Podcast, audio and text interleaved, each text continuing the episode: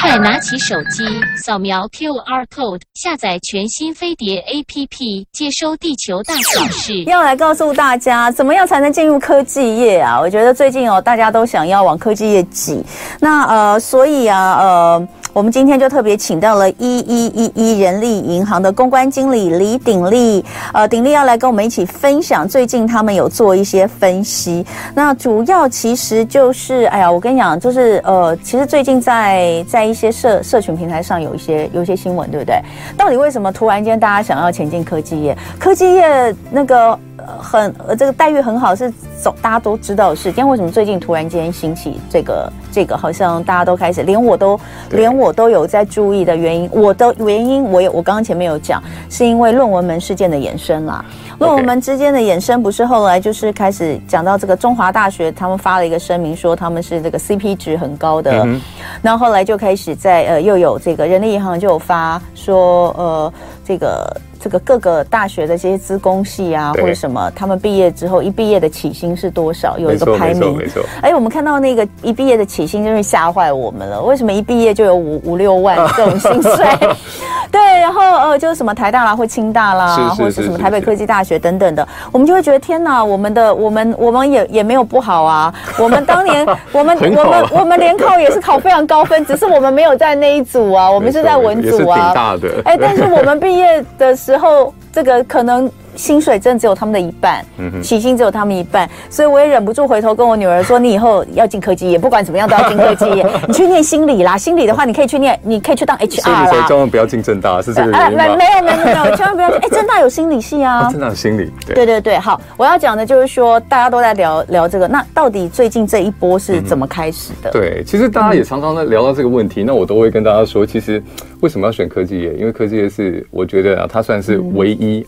不能说唯一，但是它就是基本上是可以战胜通膨的行业，嗯、对，因为我们大家都在说这个呃万物齐涨啊，就是薪水不涨。嗯、不过我们看到科技的这几年的这个哇表现真的是飞天了，嗯、年年涨，年年涨，而且甚至在今年年初的时候还有一个非常大幅度的加薪。所以包含我们刚刚听到这个主持人分享说，呃，包含了几呃几所这个科大哦，以前我们可能认知都是顶大。的薪水，对，其实现在台北科大、对北科大，对，没错没错，甚至连一些私立的科大，像是哦，我甚至讲说，像南科那附近有一些这个私立的科大，我呃过去我们会觉得说它的这个入学门槛比较没有那么高的，它可能甚至也可以搭上这一股这个科技业的一个浪潮。对，没错。而且我们发现就是说，其实您刚刚有特别讲到，其实呃科技业的这个薪资，我觉得这基本上是算是不败的话题。尤其像我们这个媒体出身人都知道，就是过去只要哇有哪一家的这个薪资出来了，那如果他的表现真的是非常好的话，你基本上 po 上新闻，哇，又是一番讨论。不管是流量很好，然后或者说你放在这个论坛上面，哇，这个也基本上就是爆款的这个新闻文章。对啊，因为我现在看到就是说，之前是有一个在知名半导体大厂，他其实是一位基层工程师。所谓基层工程师，可能就是指说他也不是什么主管职。嗯哼。然后他就 po 出了他最近领到的分红奖金是两百零九万，哦，就造成大轰动。哦，没错没错。好，所以呃，现在到底是不是前进科技业的好时机，对我觉得没有什么时机点，不是吧？没错，基本上一直都是，一直都是。而且我觉得，我就延延伸刚刚童文姐的这个这个话题，你说这个分红两百零九万，我觉得就基本上大家可能要要有要要有一些这个概念啦哈，就是说。几家这个大家耳熟能详的知名大厂，呃，我先简单跟大家讲一下，如果是以半导体来说，因为半导体基本上普遍薪资还是比较好一点，所以上游这个 IC 设计嘛，那中游像是这个呃呃上游 IC 设计包含这种呃联发科、发科这一类的，那中游是 IC 制造，像台积电等等，那下游这个 IC 封测，好封测等等，像日月光之类的这个部分，越上游的话薪资水准越高，那像大家都知道这个护国神山台积电，基本上这个百万年薪不成问题，那如果你到上游。有这种一线大厂的话，我们刚刚听到那个分红有两百零九万嘛，那是其实像发哥，这个也不是新闻啦，就是说他们这个年终年终这个人均非主管超过两百万哦，光年终超过两百万也不是一个太大的问题。好，甚至说我们知道像呃前阵子还有一个也是一线的这个 IC 大厂，这个也是有员工 po 出来他的这个整年度的薪资哦，分红。分红突破一千万，对，所以这个 他分红突破一千万，他到底担任什么职务？呃，呃没错，在啊、呃，我这边没有这个非常详细的薪资，而且我们要去歌资化了哈，所以这个 OK，所以我们我们应该是这样。他们家是做什么的？他们家也是这个上游的 IC 设计，一线大厂。对，也是一线大厂，跟他们家一样，都是对，他们都是上游。哦、所以我们刚刚讲到这个半导体越上游的这个薪资水准越高，这个某位员工一定不是基层员工，怎么可能分分红就破一千万？但是这个分红包含说他们当年这个获利非常好，因为我们知道前几年的这个哦，没有，他的意思是说他呃他你他的你这个分红是指说他他进入这家公司之后拿到的分红吗？当年度。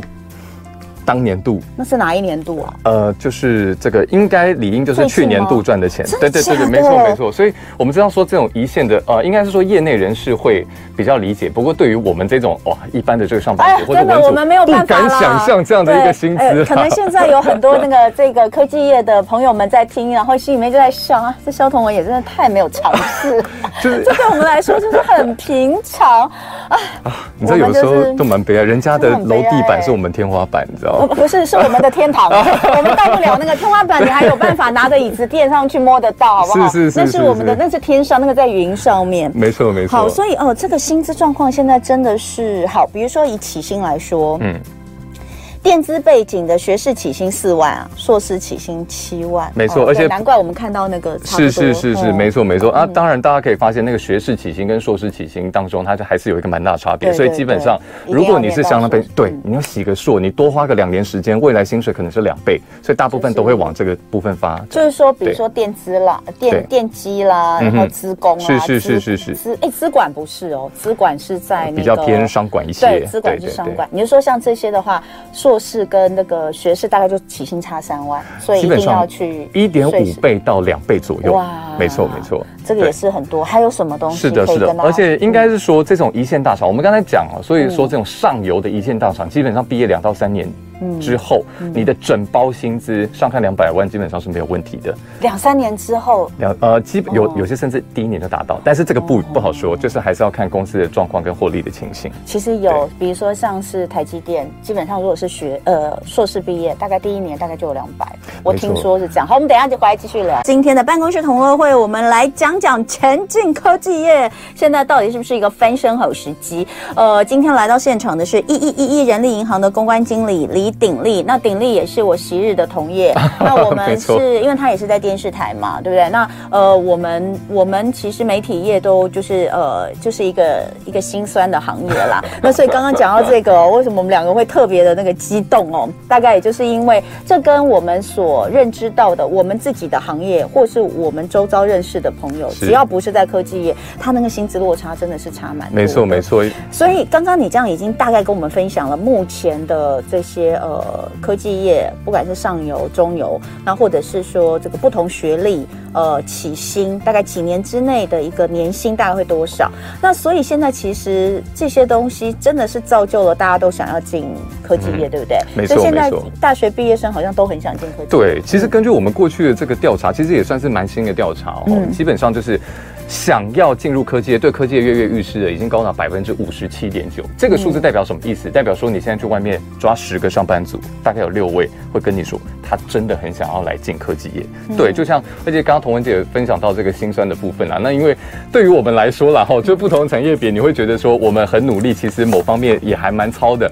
不过呢，我们操的呃，跟这个薪资来说的话，比起来好像嗯。呃不是那么样的平衡啦，因为毕竟我们都都都知道这个科技也也是很糙，不过他们这个薪资水准好像可以稍稍弥补你心里的这个身心的这个疲惫跟伤痛。说你就是用肝去换，真的是用肝换呢。我们 真的有非常多的朋友，就是早年在台积电，哦，做了大概不到十年，他其实就不做了，因为真的身体的就是呃亮很红灯等等的哦。台积电、红海都有，嗯，所以呃，当然，但是我们就说年轻的时候，你总是希望自己能够更上层楼，而且我们现在的重点已经不在，就是说，现我们今天这一节重点不在你到底需不需要这样去，而是说，当你想要去这些科技的时候，呃，你应该要更了解它的状况嘛，对，所以没错，呃，现在好像工程师很缺啊。没错，没错。你你们这边有有多少？对，应该是说，我觉得基本上，呃，这几年来说啦，其实这方呃这某部分来说，它是跟整个这个呃产业发展的脉络哦，甚至跟这个疫情多多少少还是有一点关系。因为我们都知道这几年来说，不管是呃五 G 啊 AI 的相关应用啊，包含了这个呃电子商务、元宇宙啊、物联网、智慧医疗、区块链、云端资安等等，其实这些东西它都是未来前景看好的相关的产业，而且它也必须。要发展啊，这个是一个现在进行时。那我们知道说，过去两年其实在这个疫情的一个推升之下，这些东西反而加速了它的发展。好，所以代表说科技相关的这个人才的需求一直以来都还蛮多的。其实我们就以我们过去站内的这个资料来看，一一一其实过往在科技的这相关职缺啊，这两年这两年间其实成长超过三成啦。哦，如果说我们光捞工程师。呃，去年同期到今年同期，哇，多了这个百分之二十五，成长了四分之一，这其实是非常惊人的一个量。其实代表说，现在的这些厂商都非常的需要这样的一个人才。嗯，嗯，所以呃，当然工程师的话，你就必须要是相关的背景跟科系了。对。那刚刚我们其实一直聊到，就是说，那呃，除了这些相关背景科系，你去当工程师之外，在科技业其实应该还是有一些其他的工作机会。对。那你进去，当然你的薪资。没有办法跟工程师相比，可是整体整包福利来看，大家是差不多。不，不是差不多的，就是说，比如说年终多少个月，就大家都差不多嘛，或者是以考绩来来评定。但是呃，以整个公司或者是呃前景来看的话，你就算不是工程师，你在科技业也可能还是比其他人在一般的产业要来的好，对不对？所以呃，如果今天。我我不管啦，我不管我是什么，我我是不是这个念理工的？我如果想要进科技业的话，其实需要也需要自己要有一些能力，没错。所以有一些标配，你们说，嗯，有几个？嗯 OK，我我我我我先跟大家也是简单分分享一下了，就是说我们刚刚提到的这个前半段讲到这个哇非常夸张的一个薪资，它其实还是仅限于这个所谓有电子相关背景的人才，它因为它毕竟有技术的能力，这个部分不好取代。但是我们要知道说，现在其实整体这个半导体业在台湾的呃，应该说台湾半导体业在整个世界上面的一个供应链的比重哦，它其实算是非常吃重的，所以它整个这个上下游上呃呃这个串下来之外，它其实还需要很多，其实是非理工的人才，或者是说，就算他是在工程师里面的话，他也需要一些轮班的人，好，基层的一些人选也好。所以，我们其实其实之前都常在开玩笑，其实，在科技园区附近的状况是最为明显，他们连一些这个餐饮业都请不到人，为什么？因为他们宁愿就是去科技业轮班，或者说我当个基层技术员，也许这个薪资水准没有办法到这个哇。百万两百万，但他至少领个八九十七八十，加个加班，哇，其实也比餐饮业的状况其实还好上蛮多的。嗯，对。那其实基本上你要能够去呃这呃呃等于说跨到不同的领域去做这件事情的话，我以最基层的这些呃比较没有门槛这个生产技术员这一块来说的话，其实基本上就是耐操啦。嗯，也没什么好说的。就是你知道之前我们就在听这个智原光的这个副总在跟我们分享的时候，他其实就特别提到说，接下来如果在这个缺工浪潮之下要怎么办？其实他们某一方面锁定的面向是退伍军人，或者说这个运动员啊。怎么说？因为退伍军人有一些可能就是前面签完，可能三十岁左右就是离啊，三十岁左右可能就退伍了。嗯，但是他有一个。呃，长期习惯耐操的这个心理素质，对，然后他也可以接受轮班，服从度又高，没错没错。那有一些运动员，当然就是我们知道他在呃职涯的转换上面过了那个黄金期，他可能会需要一些呃跑道上面的转换，嗯，所以就变成说，他们也都是未来可能会前进到这个所谓第一线的产线的轮班轮班新人里面。这个我还真的第一次听到 啊，没错没错没错，因为确实，对，所以所以所以感觉上他要求在呃。因为是作业员嘛，所以他要求你，其实，在技能方面的部分其实比较少，没错，反而是你的性格稳定度，是的，哦，身体健康程度，没错，这很重要，干了，耐 耐操程度，是的，是的，反而是更高的，是的，呃，那这这个这个倒是大家可以注意一下，因为你要想想，反正科技业就是就是很大，你去看一下他们有多少厂。嗯哼，他们那个厂一个厂里面有多少人？嗯哼，工程师当然是多，但是作业员更多。没错，尤其是在这种半导体大厂里面。没错，没错。所以呃，要进科技业也不是说我一定说，你说我现在我这辈子已经我可能要等投胎，也不是，对不对？像刚刚鼎力讲的这个东西，就是我之前没听过的，这还不错啊。那呃，另外来看到就是你你刚我们刚刚有讲到这个前进科技业，当然呃，优秀外语一定要吗？要。这个算是一个蛮基本的一个门槛。作业员不用吧？对，作业员倒是还好。不过我们在讲说为什么外语能重要，那是因为其实不管是这个资呃电资本科的人，他本来这个外语的需求就就必须要有之外，哦，因为包含了一些这个来往的书信，一线大厂毕竟都是对，几乎都是英文。对，那再来，如果你是文组想要来跨足科技业的话，这这块也是非常的重要。对，不管你是人资的人才，或是 PM。哦，或者是说你是这个公关的一些相关部门，或是业务，因为你必须其实你要对接的厂商，可能也都是会有国外的客户。那基本上里面你还有很多国外的主管，所以它其实算是一个跨国这个合作的过程。所以语言力啦，我觉得这个部分算是一个非常标配的门槛。好，所以前进科技业的基本标配，我们在这里再做一个 highlight。就第一个优秀外语，第二个城市功力要够。这个东西当然就是呃工程师，但是其实工程师之外，其实有有很多进去呃他们。其实后来转到其他的，呃，比如说变成 PM，很、嗯、PM 很多都也是工程师上来，也不见得对对对，然后或是业务也有可能转去业务，但他本身就是城市功力要够才进得来。好，第二个、第三个最重要一个，其实配合度高了，没错。对，这刚刚我们也讲了，所以不同的呃区块，应该是说就是不同的人人需要的人才，嗯哼，他其实呃会有一些不同的着重点，没错。那呃，但是也有也有就是。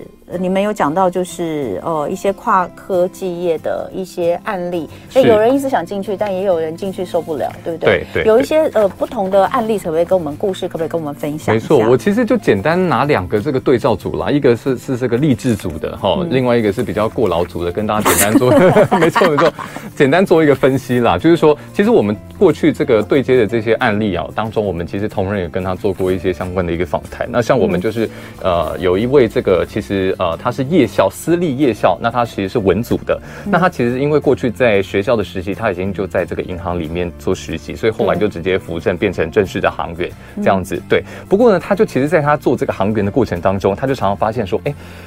这几年来，就是进来的这个客户数哦越来越下降。以前就是中午会爆满，现在中午可能也是很满，但是没有以前那么满。那另外来说的话，就是他的包含同事也好，或者说新进来人员也好，其实很多都是往数位的部门去。所以他也慢慢发现到这个趋势，就是说科技这一块的相关应用，因为他在呃金融业可能是包含了这个 FinTech 嘛，但整体的这个趋势确实是往科技业跑。所以他当时也就想说要做一个职业上面的转换，因此他就在他这个行员哦做了这个两三年之后，他就毅然决然就开始投一些。все 也是金融啊，金融公司的相关的这个呃软体工程师的缺，那当然是门槛相对比较低的，他需要的这个城市语言的这个呃呃需求也比较没有那么高。但因为他过去有相关的这个金融背景，那包含了这些这个金融业，他其实也有缺工的一个状况，因此他也就是很被很顺利被录取了。那他又在这个金融业的这个数位部门的呃待了大概两三年之后，当然他是有不断的这个自学跟努力，但后来跳到一个外商，他他的这个薪资水准大概就差了两倍。因为他原本是航员的部分，大概是三万六左右，但他后来跳回来这个数位部门，虽然有降薪，还是在三万出。不过呢，当他累积了这样的一个相关的背景知识，他再跳到另外一家哦这个外商的一个科技公司的话，他的薪资已经达到六万块，而且他才二十六岁。对，那这个是等一下，你是说他今年二十六岁？我还以为要加这个工作两年，再加 再加去那个数位部门两年，所以现在是三十，不是？没有没有，他是扣二扣二，所以他大概是二十二岁先当行员。然后后来到二十四岁转职，现在二十六岁，好好上进的女生，非常上进。而且她现在二十六岁，在外商科技公司是上班，现在薪资月薪是超过六万嘛？没错没错。呃，但是她一开始其实是在银行，而且是在实习。对，但她一样可以进入到科技业。对对对。所以呃。确实哈，这个是蛮励志的。没错没错，所以我觉得就是大家其实，在思考这件这个到底要不要转职这件事情的时候，我觉得其实最基础的方法是先评估自己的专业职能。那你从专业职能上面来擦个边哦，到底跟科技业的什么边有关系？像他可能就是金融业，所以他擦边的东西，他是先去接触 FinTech，没错，先接触这个部门，然后再跳到对，再以他过去的这些背景资历，再直接进入到科技业。那他真的蛮有计划性的。没错没错没错，而且他你看他现在就是。是还继续，我看你你写的故事是说他还继续要去考在职硕士。是的，是的，是的，就跟对，就跟我们前面讲的一样，因为大家知道学士跟硕士，他对于后面的升迁跟薪资水准是有。而且这个是鼎力跟我们讲，这个就是二零二二年的案例哈。但是你说还有个对照组，没错，我们刚刚要讲一下就是过劳的部分，就是另外一位，我们也把这个年呃这个这个年纪抓在大概三十左右了。那这一位这个也是在这个知名大厂担任这个 IC 工程师啦，所以这个薪资水准大家也都知道，这个就是百万以上的对科技。新贵哦，真的很贵。对，不过这这个这个薪资哦，这个他的一个身家来说的话，其实也是这个操劳换来的。因为我们知道说，其实，在半导体业要做的一些事情，你不管是跟客户的交货这个部分，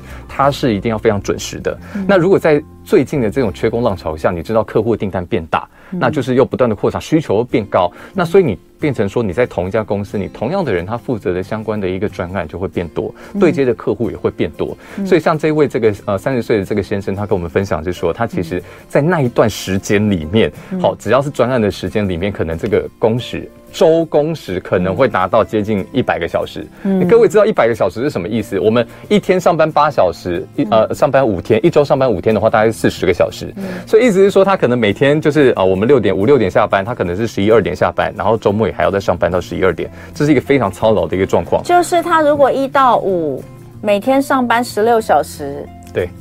差不多，然后七天也才八十小时，五六三十，就是连六日也要加班的意思。对，才八十小时，可是他上到一百小时，所以他六日都要。对，所以大家可以想象这样的一个状况，一身体一定会出出现一些警讯，所以他就是内分泌失调，然后就没有来由的就会觉得说全身发痒，然后他是需要一个长期服药。那他这样的一个状况，甚至是会导致他后来可能包含了在睡觉里面，哇，常常会遇到，哇，怎么办？我的 deadline 来不及，怎么办？我的客户又在追杀我，怎么办？我的这个主管又在 email 里面 highlight 我。哇，怎么办？到底怎么办？OK，所以他后来也是经过了一段调调试啦，也是跟这个公司有过一些这个商讨，说他的一个相关的一个职务的分配。嗯、没错，没错。哎、欸，那还不错，因为我看你写说他本来想要就是换公司了，换工作了，嗯、可是后来跟公司谈了之后，公司有帮他调整新的职务，对，所以他还是在这一间半导体大厂。因为我们知道，其实现在很多公司，我们刚刚讲到缺工这件事情，所以很多人其实也不愿意放人走，哦、他宁愿说好，因为我都好不容易把你养起来了，嗯、那你手上又有这些客户，你都可以好好对接。我当然就是用加薪的方式，加底薪，然后调整可能这个加班费，对，然后把你的薪资结构做一个提升，然后把你少一点点事情，但是我还是要把你留下来。嗯，对。所以目前看起来，这位先生的适应状况良好，不晓得啦。哦、嗯，因为因为调整职务的话，可能也许。把它减少他工作，那我觉得还不错。这样的话，这个公司还不错。哎、嗯，可是这两年为什么这么缺啊？嗯，疫情哎、欸，疫情大家都不景气，为什么半导体这么缺？我觉得应该就是这样，应该是说，呃，就回到我们前面讲的，其实整体的这个呃台湾半导体业，其实在整个全世界里面的这个呃呃所谓这个角色上面越来越吃重。嗯，所以变成说，呃，大家都积极的扩厂，然后以及这个客户的订单也不断的上升。嗯、对，所以就变成说，大家都会拉高薪来抢才。对，所以我们就会发现说，呃呃，这个情况其实会发，呃，其实缺工的状况当然是整个产业面。不过你会发现，因为上面上端它可能比有比较多的资源去找人，嗯，所以它等于说它是一个磁吸的效应，它会把外面的人都吸过来这个行业里面。我觉得，而且还有很多，就是说，像你刚刚前面讲，就太多了，就是呃。现在太多东西都跟这个相关的，对，不管是什么资安啦，或是人工智慧、AI、物联网、电子商务哦，区块链、元宇宙都有，嗯，所以确实看起来，接下来科技业它还是一个需求非常大的。所以今天很谢谢鼎力哦，来跟我们分享，呃，就是科技业的相关，其实大家都可以思考一下，说不定你有机会前进科技业。谢谢鼎立，谢谢谢谢。